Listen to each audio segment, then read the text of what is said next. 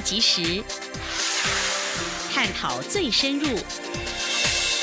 两岸 ING 为您掌握两岸大小事。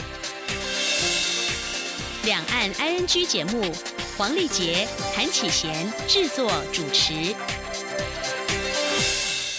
各位听众您好，我是黄丽杰，我是韩启贤。今天是二零一九年二月十八号星期一，欢迎您收听每周一到周五的两岸安居节目，六十分钟为您掌握两岸最近的焦点新闻，还有交流互动。在今天节目当中，稍后先来关心新闻，重点包括了韩国瑜再质疑两岸政策，总统府今天表示不接受一国两制，柯文哲会。李文辉谈双城论坛，着重青年交流。香港大专院校删台湾学校国立字眼，学者观察这是自我审查。首例陆生携带入品入境遭重罚，而立法院本会期最优先的法案，最优先法案是保台两岸相关修法都入列。关心完新闻过后，今天的话题，I N G 我们来关心青年议题。红光科技大学食品科学系二年级的蒋家凡同学参加一项在上海举行的国际烹饪艺术比赛，在面包展示项目中一举拿下金牌。我们今天节目中访问蒋家凡同学来分享说明，这次前往上海参赛，在当地来回奔波两百多公里制作面包，详细情况是怎么样子呢？还有参加比赛有哪些所见所闻跟感想？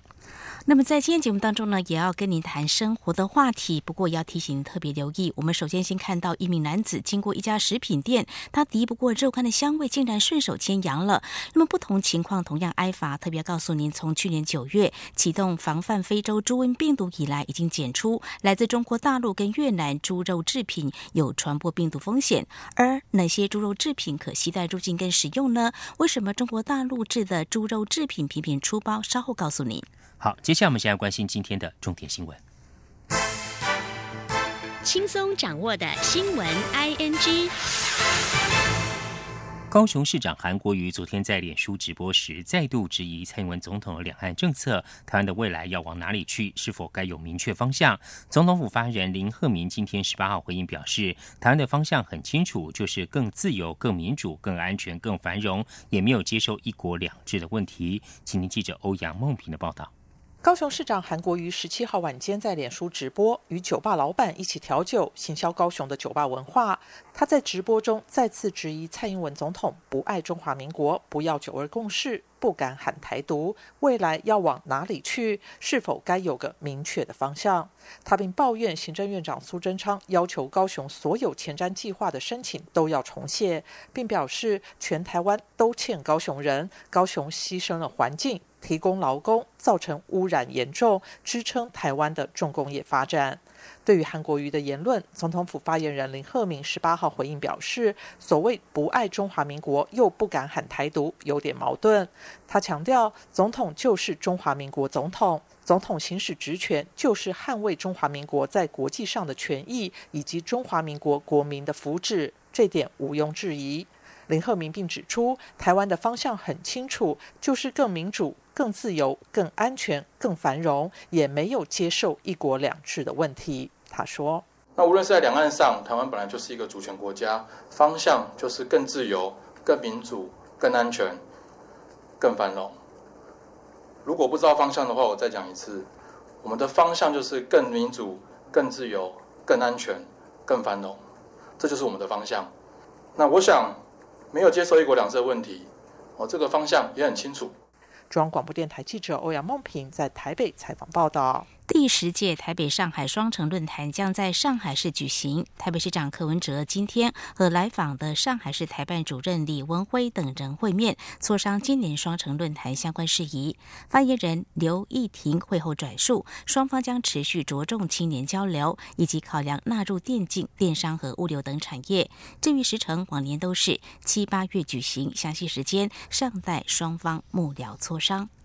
东亚青运原本预定八月在台中举办，但中国大陆去年七月以台湾进行公投连署为由，在东亚奥林匹克委员会临时理事会发起表决，决定停办东亚青运。台中市副市长令狐荣达今天十八号受访表示，想恢复举办东亚青年运动会虽有难度，但不是完全没机会。台中市政府仍不放弃，还在努力，希望中央政府也能居中协助和支持。台东县已再造山海部落新美学为题，开创新游程，包括布农族文化、阿美族生态秘境探险等等，搭配热气球嘉年华活动，期盼成为民众的旅行首选。而县长饶庆林二十号将会首次率团前往广州旅展来推广。国内各大学本周开学，一名来台就学的中国大陆籍女学生，昨天十七号大气来台，携带肉品入境，依法裁处新台币二十万元罚款，成为陆生首例。教部表示，今天十八号会在通函各大专校院，向陆生及侨外生加强宣导非洲猪瘟防疫及处罚规定。以下是记者陈国伟的报道。一名张姓入生十七号从中国温州入境桃园机场，并选择从免申报柜台通关。结果在托运行李中被发现放有未申报的火腿肠零点六三公斤，因此被裁罚新台币二十万元。由于这名女学生是在台就学，符合在台停留六个月以上且有固定住所身份的规定，与一般大陆居民来台短期旅游不同，所以允许在还没有缴清罚款的情况下让她入境，以保障。让就学权益，教育部国际及两岸教育司教育副参事林世英表示，教育部在去年就以韩文各大学宣导相关防疫事项，也透过海报、广播及社群媒体多方提醒师生注意防疫规定。为了在持续的加强宣导，将会在通函各学校，好的加强针对陆生及侨外生等境外生啊，在宣导会做注文防疫的跟处罚的相关规定。教育部强调，由于陆生在台湾不可以打工，如果这名学生有经济困难无法缴纳罚款，将请就读学校协助学生筹措二十万元；否则，在台毕业后一旦出境，将无法再入境。国内许多大专校院都在十八号开学，有学校表示，去年起就有在校内入生的微信群组呼吁不要带肉品入境，也有大学提醒境外生违规输入、网购或渔船走私肉类产品，最高可处七年以下刑期，并科新台币三百万元以下罚金。期盼学生们共同杜绝非洲猪瘟入侵。中央广播电台记者陈国伟台北采访报道。香港《明报》昨天报道，部分香港大专院校在处理受聘学者学历时，如果涉及台湾院校，就会删除应有的“国立”字眼。报道提到的四所院校是科技大学、中文大学、城市大学和珠海书院。珠海书院一位不具名的学者指出，这种自我审查情形确实存在，但是目前看来属于。个别情况，各学校做法不同。比如，某些系所可能认为有必要删除“国立”的字眼，有些则是觉得没有必要。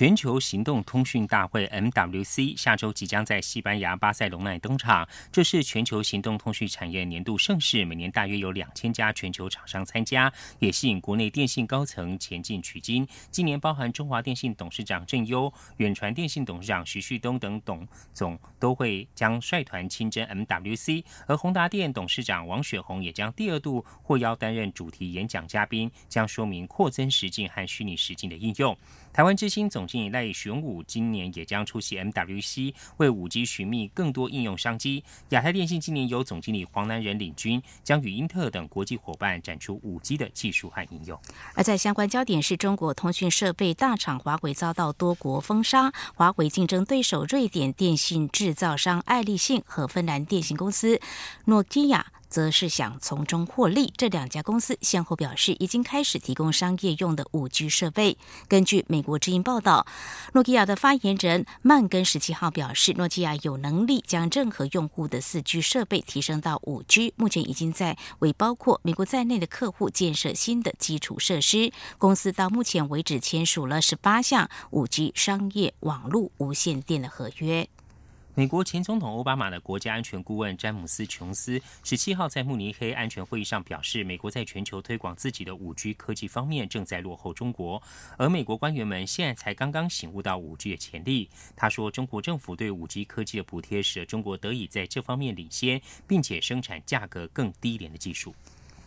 福卫七号正等候通知，准备启动运送赴美发射。科技部在今天表示，美方人员月底来台开会，审视各项环节，包括卫星接收等资料的技术问题，做运送前最后确认。福卫七号。气象卫星星系包含了六枚卫星，升空之后将会负责搜集大气温度、湿度、压力等数据，搜集资料量会比福卫三号多一倍，有效提升台湾天气预测准确度至少一成，而且可以增加包含台湾在内的低纬度地区气象以及电离层观测资料量三到四倍。外传中国副总理胡春华为了抗议英国国防大臣威廉森派。见巡弋太平洋的言论，取消与英国财政大臣韩蒙德的会晤。英国财政部虽然并没有证实，但英国媒体说这是中英关系出现问题的迹象。英国媒体《太阳报》报道，英国财政大臣韩蒙德原本预计访问北京，会见包括胡春华在内的中国高层官员，并举行贸易商谈。对于取消会晤仪式，中国外交部表示不知情。但立场激进的外围官媒《环球时报》昨天转发社评指出，英国的对华政策在摇摆，并希望用针对中国的严厉言辞来讨好美国。行政院主计总处近期发布二零一九年性别图像，内容显示台湾性别平等程度高居亚洲之冠，即便和经济合作暨发展组织 （OECD） 发展程度较高的国家相比，仍旧优于芬兰、冰岛以及德国，全球第八。而进一步显示台湾女性在赋权的领域表现，二零一七年台湾女性国会议员比率已经升高到百分之三十八点一，优于同处亚洲的新加坡、中国大陆。南韩以及日本，荷兰网络专家表示，根据外泄资料，中国一家监控公司正在追踪新疆地区超过两百五十万人行动。非营利组织 GDI 基金会共同创办人盖佛斯上周在社群媒体上率先爆料，位于中国深圳的人脸辨识公司视网。深网世界科技有限公司发生大规模资料外泄事件，资料库中包括姓名、身份证号码、生日和住址等资料，处于未受保护的状态长达数月之久。中国在新疆大举关押，并且监控当地维吾尔人和其他穆斯林少数民族，已经引起关心少数族裔权益人士、学者、外国政府和联合国人权专家的强烈批评。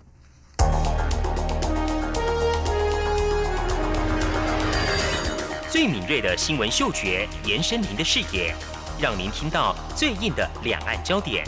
连线访问这次随团出访的央广记者王维婷。是的，今天在大陆福建平潭举办了一场两岸关系研讨会，对世界经济与亚洲会产生哪些影响呢？其中五百个是感染艾滋病的孩童，那分散在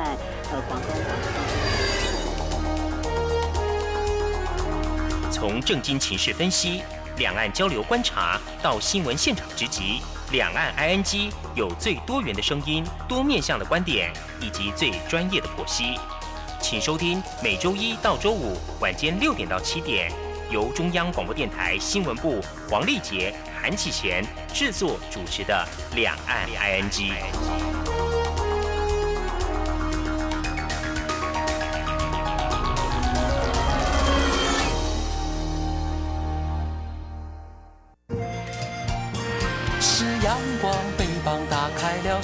世界之窗是阳光翅膀，环绕着地球飞翔。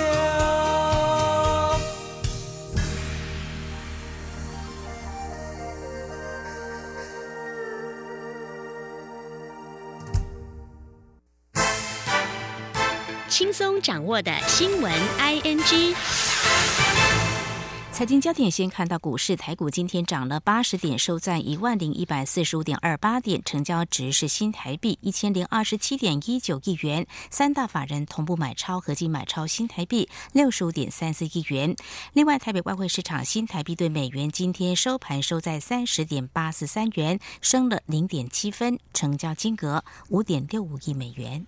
媒体报道，台湾经贸网流量落后电商平台虾皮，并质疑成效。经济部表示，台湾经贸网在全球贸易平台排名前十五，目的是协助中小企业争取订单，和民间电商平台性质、目标对象都不同。外贸协会表示，去年台湾经贸网共协助了两万五千零八十一家厂商，并促成五亿三千多万美元的商机，也和越南、印尼和澳洲等国的电商平台合作，设置台湾馆。至今已经有一千五百九十九家台湾企业上架。刊登了八万八千多个品相。贸协指出，台湾经贸网在今年推出智慧推荐、以图找图快速下单服务，并用人工智慧协助厂商找寻潜力买主。经贸云主 Tibo 也于今年初上线，提供二十四小时的中英文服务。马英九基金会及长丰基金会今天共同召开记者会，质疑经济部提出的新能源政策不遵从公投结果。行政院前院长江宜桦受访时表示，民众需要的是国家的发展及供电稳定，希望能够以客观、理性、专业方式处理，不要视为政党的对抗或操作。马英九基金会及长丰基金会也预计在三月十号召开民间能源会议，希望针对能源配比提出建议和呼吁。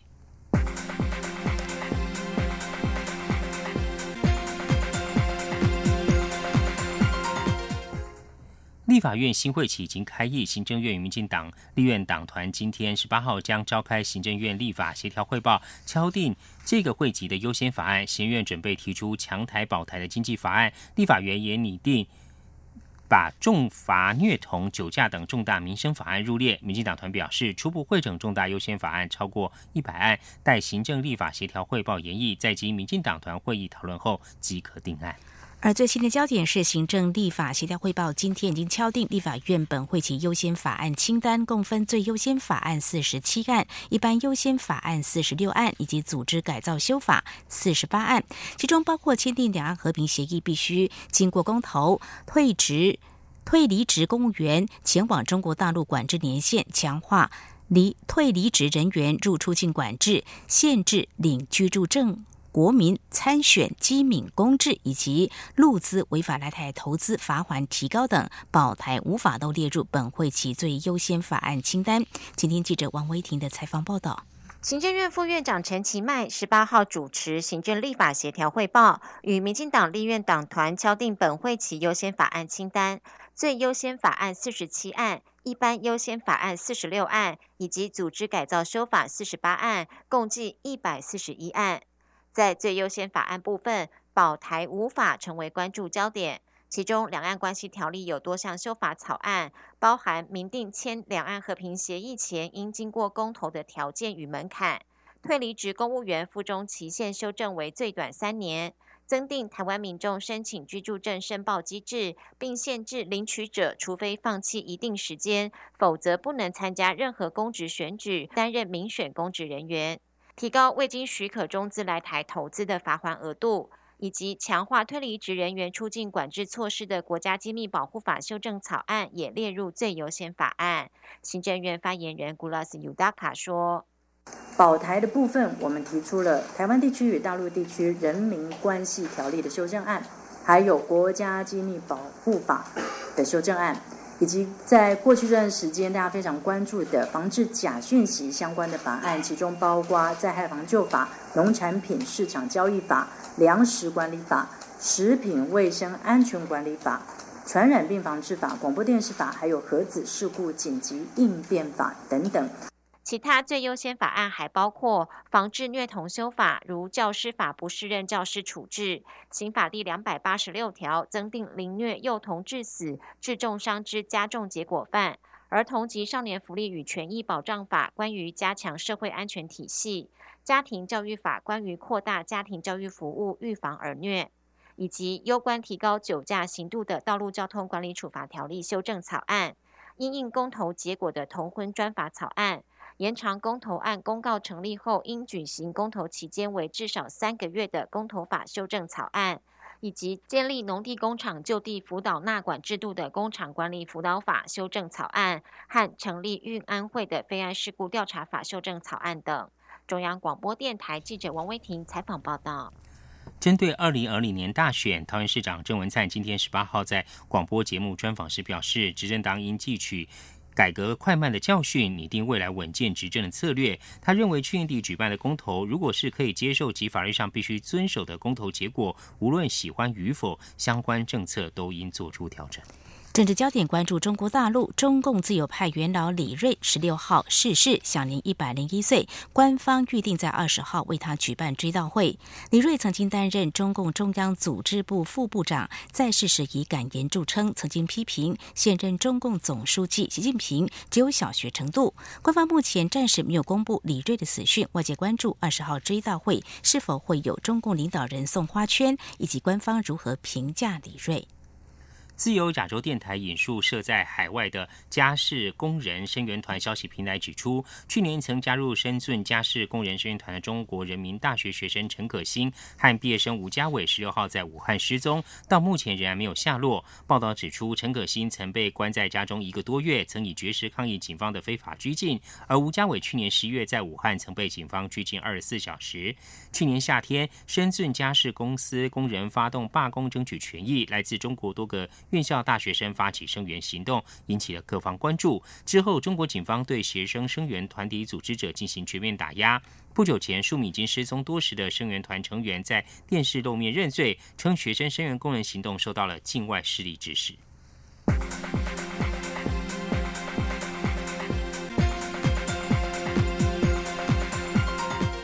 新闻继续关心彰化县顺红牧场爆发分普泥蛋事件，外界批评一月十五号就抽样，检验结果却在二月十三号才公布，问题蛋早就被民众吃下肚。农委会今天表示，未来将会要求送验之后四十八小时内公布检验结果。另外，外界认为农委会透过进口鸡蛋干预了鸡蛋市场。农委会副主委黄金城表示，去年八月因为水灾淹死。五十万、六十万的蛋鸡，加上种鸡场因为疫苗出问题，导致小鸡受损，蛋鸡有超过一百万只遭到淘汰，导致今年鸡蛋的供应不足，加工业者才会进口鸡蛋因应，并非常态，推估要到三月上旬，鸡蛋产量才会回稳。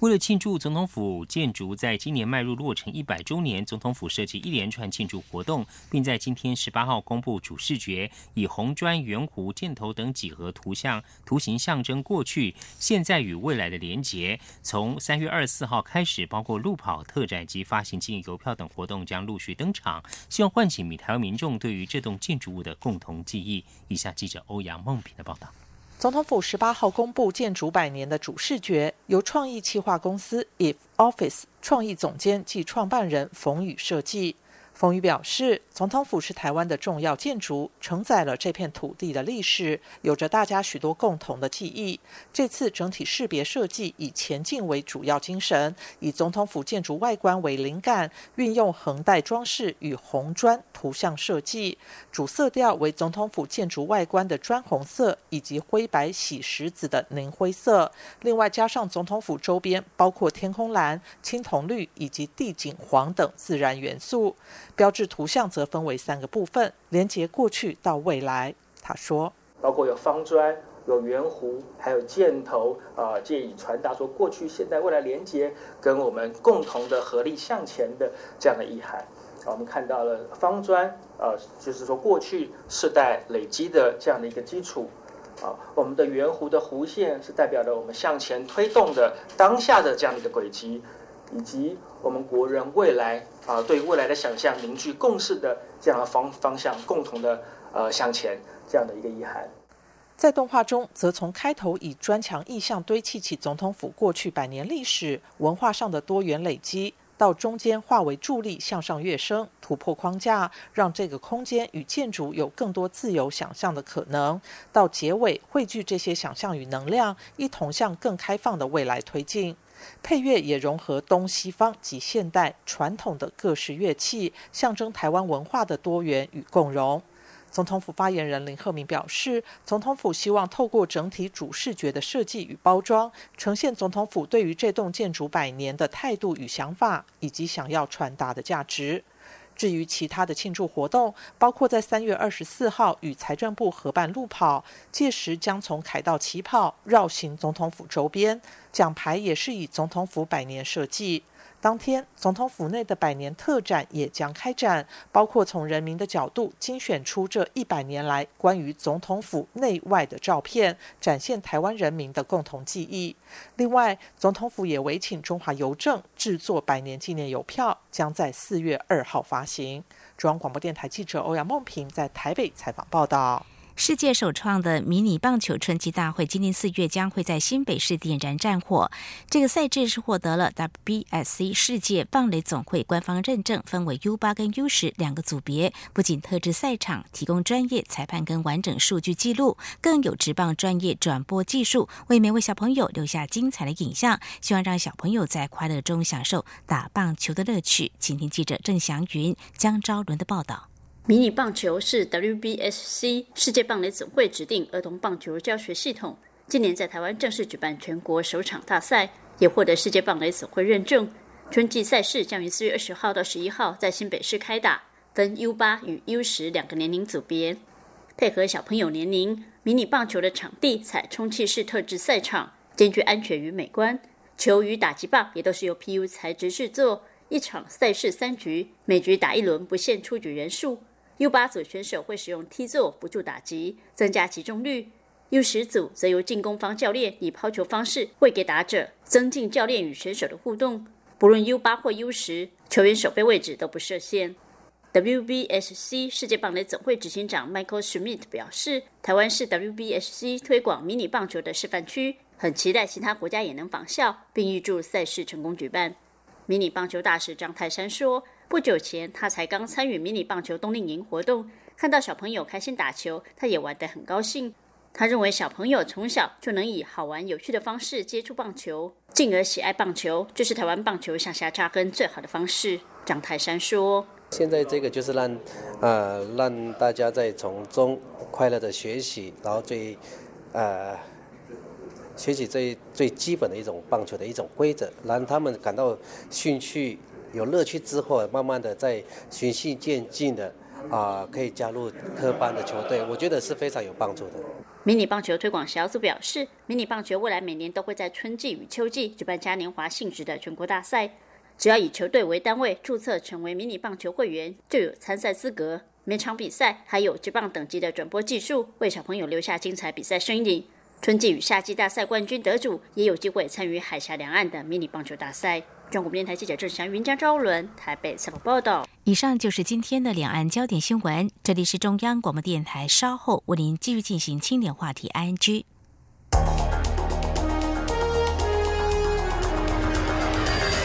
最敏锐的新闻嗅觉，延伸您的视野，让您听到最硬的两岸焦点。连线访问这次随团出访的央广记者黄维婷。是的，今天在大陆福建平潭举办了一场两岸关系研讨会，对世界经济与亚洲会产生哪些影响呢？其中五百个是感染艾滋病的孩童，那分散在呃广东。从政经情势分析、两岸交流观察到新闻现场直击。两岸 ING 有最多元的声音、多面向的观点以及最专业的剖析，请收听每周一到周五晚间六点到七点，由中央广播电台新闻部黄丽杰、韩启贤制作主持的《两岸 ING》。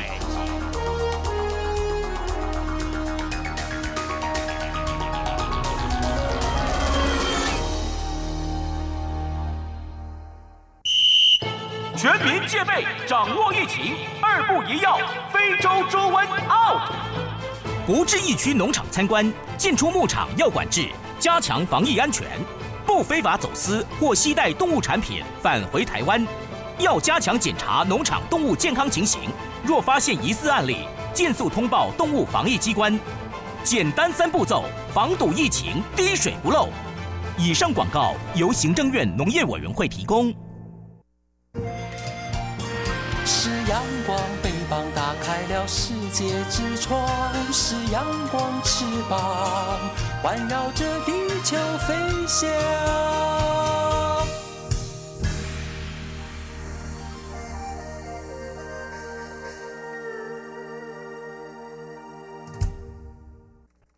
您最想关心的青年话题，ING。这里是中央广播电台，您现在所收听的节目是《两岸 ING》。红光科技大学食品科学系二年级的蒋家凡同学参加一项在上海举行的国际烹饪艺术比赛，在面包展示项目中一举拿下金牌。哇，这成绩非常优异哦！那么在今天节目当中呢，嗯，我们要访问呢家凡呢，来谈谈这次前往上海参赛，这来回奔波啊两百多公里，制作这个面包到底是什么样的一个情况？还有这次的参加比赛的机会。很难得，所见所闻还有感想，非常欢迎嘉凡，你好，嗨，各位听众朋友，大家好，嘉凡你好，嘉凡，一开始我们先来聊一聊，就是你当初是怎么样知道这一项第二十届 FHC 中国国际烹饪艺术比赛的讯息，还有决定要去参加比赛呢？会知道这个比赛的资讯，是因为之前的学长姐有参加过这一项比赛，然后因为。我们就是在学校的话，就会接收到一些比赛的讯息，像是系上的主任或是我的指导老师有接收到比赛讯息的话，都会发布给我们知道。然后当初会决定要去参加，是因为我想说，本来就是对面包有兴趣，然后毕竟是国际赛，也是磨练自己的一个机会，所以就决定去拼拼看。嗯哼哼，这个青年学子有这样子挑战自我机会非常好啊！这个读万卷书行万里路呢，呃，也是很重要的。好，那么在参赛之前，嗯，到底有哪些练习跟准备？嘉凡应该也会来跟我们谈谈这次比赛项目跟进行方式，怎么样来针对这个比赛来做最好的准备？对，因为这个比赛的话，它其实比赛规则是。现场展示的面包，包括展示跟试吃，然后它规定的品相是总共有四种。第一个是法国长棍面包，然后再来是丹麦面包跟那个羊角，羊角就是类似可颂那样子。再来的话就是艺术面包，然后欧式面包，嗯，跟吐司这几项面包的话。我其中还另外再加了一项叫做布里欧，布里欧它是比较属于油脂含量三十趴以上的面团，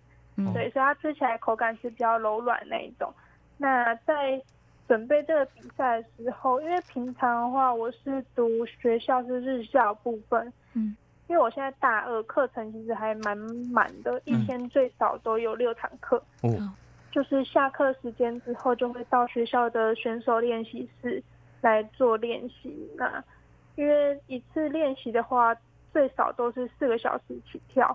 然后很长，就是练习到隔天早上，然后隔天又有早八，回去洗个澡，就回来上课这样子。哇，真的很努力哦。而且很辛苦，这个练习要四个小时以上，是包括揉面团，然后还有烘焙，还有做一些其他的工作。对，哇，因为要前置准备一些材料，然后因为面包的话还需要有发酵时间，然后烤焙，就是发酵的话就是需要一些时间，会比较长。一次练习的话可能会练习比较多种，不会一次练习只练习一样，就是一次会练习比较多一样。哦，所以你刚才提到这四五种全部都要比赛，是不是？不是，不是其中选几样就可以，是不是？对，我总共做了六样比赛，总共比了六样。哦，样式很多，很很辛苦。你在练习的时候，哇，都相当努力，还常练到隔天的凌晨。那嘉凡，你可以介绍一下这次去上海参加这个比赛，你是参加面包的项目嘛？那进行的方式是怎么样子呢？在比赛进行的时候，是他会给每一个选手一人一个展台，就是专门展示你的面包的部分。然后他比赛的时，因为我们面包都是在做好，然后带过去做展示。然后展示的时间，它让你摆设上去，包括一个小时，你可以把你的产品把它摆到展台上面去做装饰。一个小时之后，然后所有评审就会过去，或者是包括其他有去看展览的，就是一些其他的人也都可以过去看。然后评审就会开始对你的产品先从外观开始去讲评，再来去试吃，然后风味、口感，然后外观整体的部分这样子。哇，每样都需要做专业的这个评比评分哦。你刚刚说做好拿到那边去，是在台湾做好还是在上海当地呀？那时候做的时候，因为没有办法，因为他是现场就要试吃。可是因为我那时候是跟一个协会一起出国比赛，那个协会是专门只要有要出国比赛，就可以跟他们一起出国去，他们会就是负责领导这样子。哦，因为到那当地到第三天才是换我比赛，所以如果我在台湾做好带过去的话，到第三天就没有办法维持它的新鲜度跟口感的部分，因为会比较想要呈现就是产品最好的一面给评审，嗯，去试吃这样，所以就我们到上海的时候，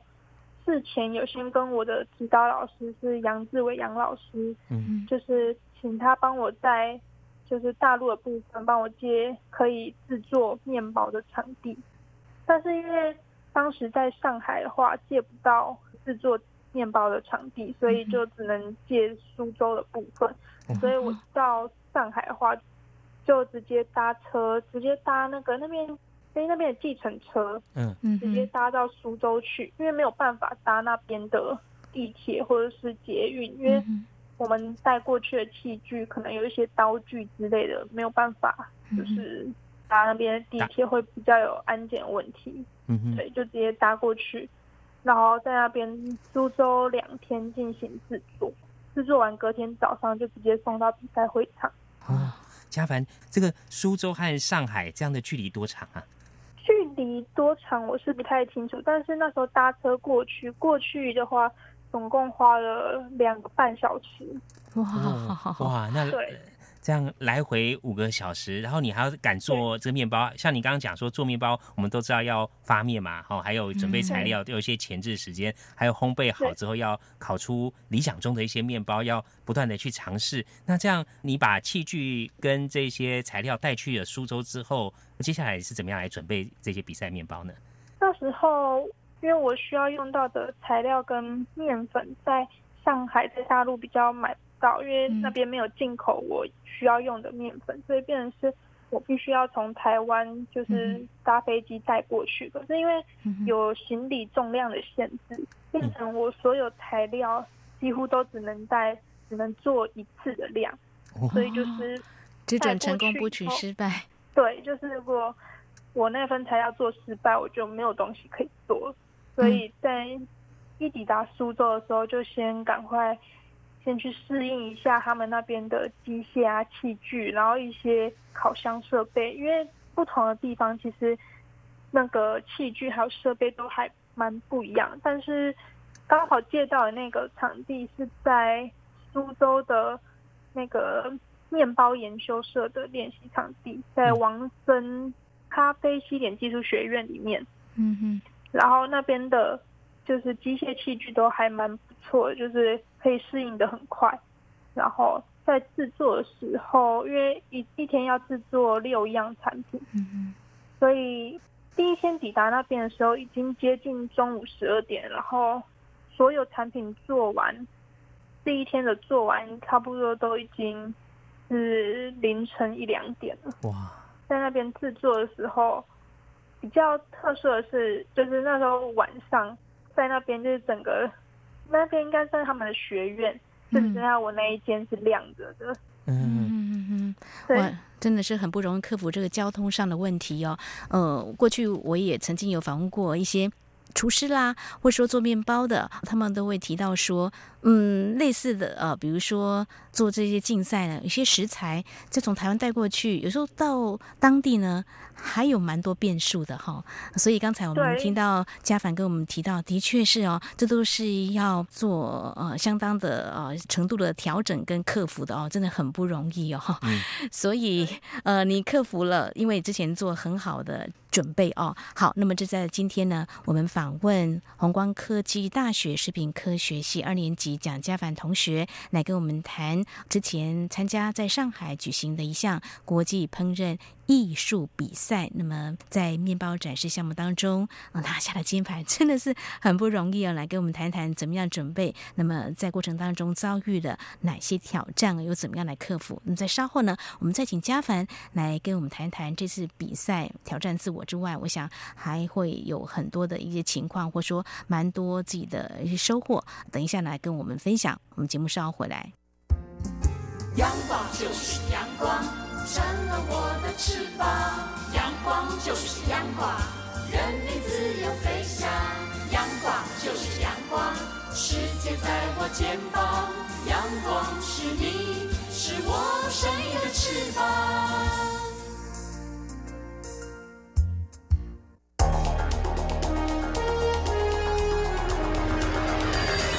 最敏锐的新闻嗅觉，延伸您的视野，让您听到最硬的两岸焦点。连线访问这次随团出访的央广记者黄维婷。是的，今天在大陆福建平潭举办了一场两岸关系研讨会，对世界经济与亚洲会产生哪些影响呢？其中五百个是感染艾滋病的孩童，那分散在呃广东。从政经情势分析、两岸交流观察到新闻现场直击。两岸 ING 有最多元的声音、多面向的观点以及最专业的剖析，请收听每周一到周五晚间六点到七点，由中央广播电台新闻部黄丽杰、韩启贤制作主持的《两岸 ING》。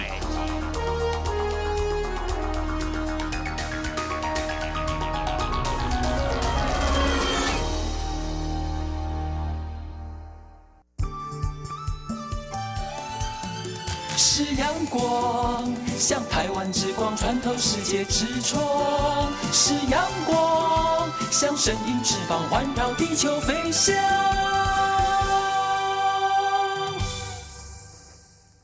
这里是中央广播电台，您现在所收听的节目是两岸 N G。我们今天节目中很高兴访问到红光科大食品科学系二年级的蒋家凡同学哦。他日前前往上海参加一项国际烹饪艺术比赛，在面包展示项目中一举拿下金牌，表现相当的杰出哦。刚刚家凡帮我们分享，他抵达上海之后，就奔波到两个多小时车程之外的苏州挑灯夜战来做面包哦。这是一个时间、体力还有耐力的挑战。那家凡在做面包这个过程中，有没有遇到一些什么样状况或预期之外的一些情形呢？对，因为那时候到上海的时候啊，因为像有一些材料，像我的配方里面有需要用到酸奶的部分，但是因为我的酸奶比较没有办法从就是台湾带过去，因为需要保冰的问题，嗯，所以我就是打算在上海那边再去做采买。可是没想到到那边的时候找不到我每次在练习所使用的那个牌子，后来才发现原来是在那边没有进口那那个牌子的酸奶。嗯，对，然后我就因为找不到酸奶，然后因为我用那个酸奶的质地是比较有点稠状的，可是我发现当地卖的酸奶都是比较水状的酸奶。就只能先买一个，就是觉得看起来好像比较 OK 的，拿来先硬着头皮用。当场就是买过去的时候，直接调整配方它的比例，因为它的如果是比较水状的话，可能我的水分要再重新做过调整，然后就是重新适应一下面粉的吸水量，或者是不同酸来做出来不同的质地，所以就是在。每一个下每一个材料跟每个搅拌，还有温度、湿度跟那个时间都要掌握好，才不会出太大状况。嗯哼，听起来好像是之前在台湾所做练习，一切要归零的感觉，呃，有不一样的挑战。不过呢，熟能生巧，还是能够在这样的情况之下，把最好的状况呢给保持住哦。所以这次呢，你拿到了这个金牌，真的是很不简单哦。那么，可不可以谈谈，就是评审老师？对你的面包评价一定很高，因为拿到这个金牌嘛，可不可以分享一下？那时候我印象中没有记错的话，评审总共是有四位，然后四位评审那时候来试吃我的产品的时候，他们第一个是先看我展示的外观，那我印象最深刻的部分是他们对我的法国长棍的评价，他们说这个长棍的。颜色烤得非常漂亮，然后他们说麦香味非常的足够，包括里面内部组织的孔洞都很漂亮。他们说他一吃下去就是那个麦香味的味道，他们非常喜欢这样子。嗯嗯。其中一个可颂的部分的话，评审的评语是说那个可颂的层次压得很漂亮，这样子，实际口感都。是这个熬夜啊，还有付出了很多的体力，以及遇到一些状况去加以克服，做出来的面包获得评审很高的一些评价哦。那嘉凡这次参加比赛现场做展示嘛，那其他参赛同学或参赛选手的作品也可以看到他们有过来跟你做一些交流吗？有，我们就是因为比赛的话，其实最重要的目的还是做学习的部分，学习跟交流，看看其他人制作不同方法，可以有可以学习的地方。那像比赛的话，都一定会去跟其他选手做一些交流。那其他选手有过来看我的产品，那我也有过去看其他选手的产品的话，就会跟他们交流一些在产品制作上的问题。那他们就是比较着重于问我那个艺术面包跟法国长棍的部分，就是制成啊，或者是使用原料的方法，或者是水量部分这样子。那我们就是因为上海那边的话，就是比较常用微信，那就是都有跟他们做一些微信的交换，就是保持联络。嗯，是。嘉凡可以比较一下他们作品有没有什么样特色或吃起来口感你印象很深刻的地方呢？比较让我印象深刻的是，其中有一组，我印象中好像是大陆那边的，但是我忘记他们是哪个省的做的一个丹麦，它的丹麦好像是用覆盆子，整个颜色是非常的鲜艳。那我那时候因为它是整个是红色，就一般我。就是没有看过这么鲜艳的颜色，那我就会去想要请问他说他的这么鲜艳的颜色的话是怎么样的制作方法可以做成这么漂亮的鲜艳的颜色？那就稍微去大家了解一下。那就主要还是以比较天然的制作方法，像用覆盆子果泥之类的。是，所以比赛呢会带给我们更多学习的机会哦，大家彼此交流，所以在评价上，外观、口感都还蛮重要的哦。在这次完成比赛之后，因为刚才分享的加法，你谈到其实困难挑战挺多的嘞，可不可以谈谈你的感想是怎么样？你有什么样的感受？会不会觉得下次还敢再挑战像这样子的比赛吗？会，还还是会想要继续比像这类比赛，因为其实这次比赛的话。是我第一次出国呢，也是我第一次出国比赛。因为在当下决定要比这项比赛的时候，当然是事前已经跟爸妈有商量过，因为还是需要他们的支持。如果就是没有他们支持，我没有办法顺利的去完成这一项比赛。那时候在准备的时候，因为其实一直到比赛的前一个礼拜，在练习的时候做的产品就是。每况愈下，做就是一直做的不好，又碰到一个撞墙期，就是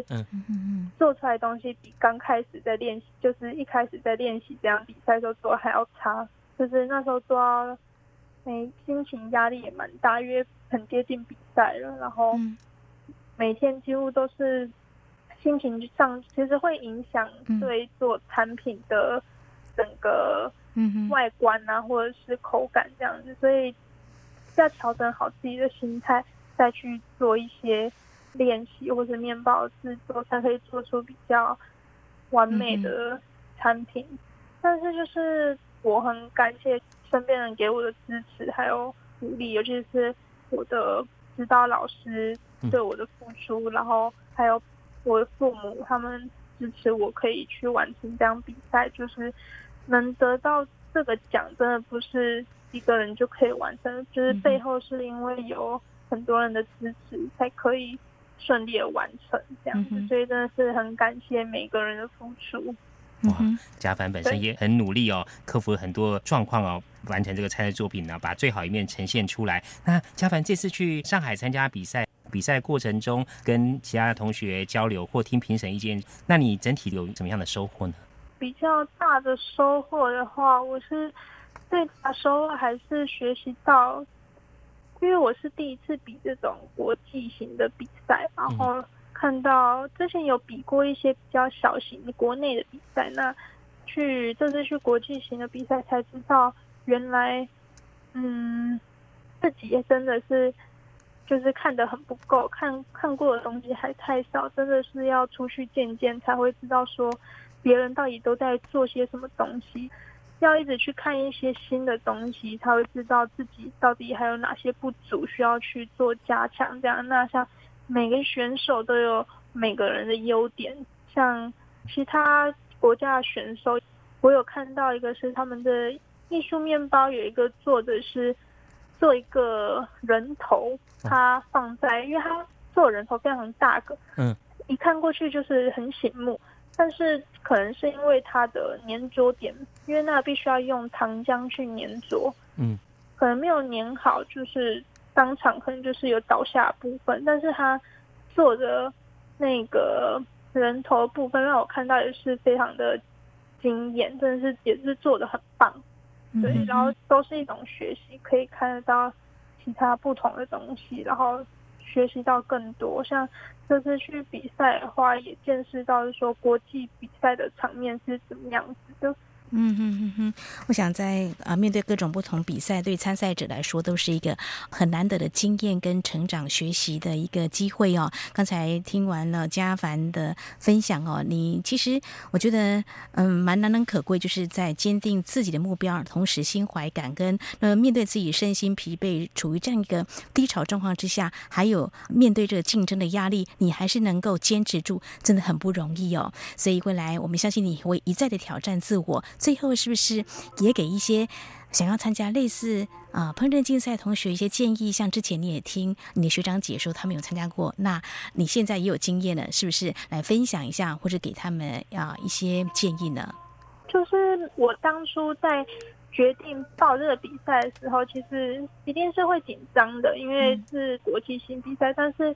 我想要给之后有想要出国比赛类似这样比赛的各位听众的话。其实很多事情真的就是要去做、去尝试，然后真的都没有想象中的这么困难。就是你只要有心，真的是认真去做，真的没有就是自己心里想的这么的恐怖。做了你才会知道，其实一点也不困难，就是不用害怕去做任何的尝试。嗯，反而是知难行易，是吧？也不要画地自限。对。好，我们今天节目中呢，非常高兴访问到红光科大食品科学系二年级的蒋家凡同学哦。他日前参加一项在上海举行的国际烹饪艺术比赛哦，在面包展示项目中拿下了金牌，表现相当的优异。今天我们很高兴访问到家凡同学，我们分享，非常谢谢家凡接受访问，谢谢您，谢谢，谢谢家凡，也恭喜哦，谢谢。阳光就是阳光，扇了我的翅膀。阳光就是阳光，人民自由飞翔。阳光就是阳光，世界在我肩膀。阳光是你，是我生命的翅膀。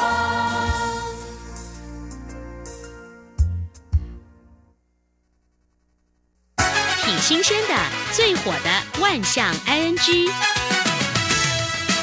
这里是中央广播电台，听众朋友继续收听的节目是《两岸居》。在今天节目当中，我们持续刚才这位同学啊，他去做面包获奖，就很难得。谈到吃的，我们现在来谈这个吃的呢，可能要特别提醒听众朋友们留意。我们首先先看到相关的新闻，在最近啊，在新北市金山街市场，有一名男子啊，路过一个摊位啊，觉得这个肉干太香了，然后就随手一抓，他就带走了，也没有买，没有付钱。我我们说这个美食当前，食指大动，它真的是大动，把这个东西给带走，被这个监视器给拍到。事实上，原本老板呢是有在看店的，就是那几秒钟刚好呢进去一下，哇，出来发现呢，怎么有人拿他的这个猪肉干哦，就报警来处理了哦。最近这个吃肉要特别的小心啊！我听到蛮多人都在讨论说，因为非洲猪瘟的关系，到底这个可不可以吃啦？要不要煮熟？那么在我们节目当中也请了专家来跟听众朋友们做说明哦。那在最新。也是我们农委会有说喽，就是非洲猪瘟疫情是不是告一段落？农委会官员说要观察三月份到四月份。嗯，那么事实上呢，我们来看时间往前推，就是从去年九月，那么在台湾因为要防堵非洲猪瘟啊，那么寄出重罚，那么陆陆续续呢都发现了有一些被检验出含有高传播的一个风险。